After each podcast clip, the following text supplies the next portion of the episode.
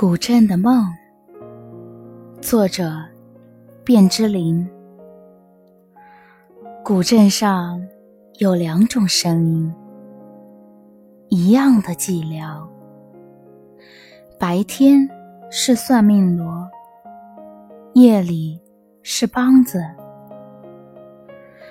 敲不破别人的梦，做着梦似的，瞎子。在街上走，一步又一步。他知道哪一块石头低，哪一块石头高，哪一家姑娘有多大年纪。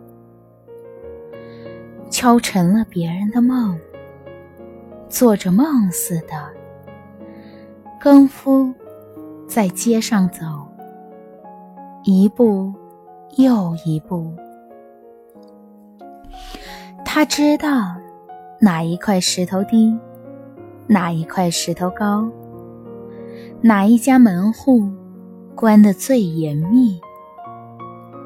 三更了，你听啊？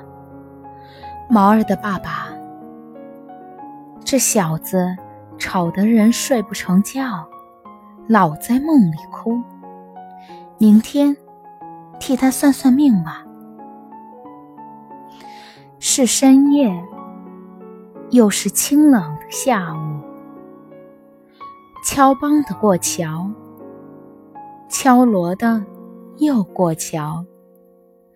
不断的是桥下流水的声音。